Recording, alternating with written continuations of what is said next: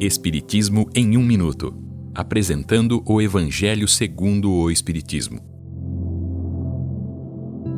Capítulo 8. Bem-aventurados os puros de coração, verdadeira pureza, mãos não lavadas. Parte 2. Na época de Jesus, era comum o ato de lavar as mãos antes das refeições. Acreditava-se que com esta ação, tudo o que o homem cometia de impuro quitaria suas dívidas com Deus, e assim estaria salvo. O que se aprendia nesta época é que Deus não exigia mais do que este ato exterior.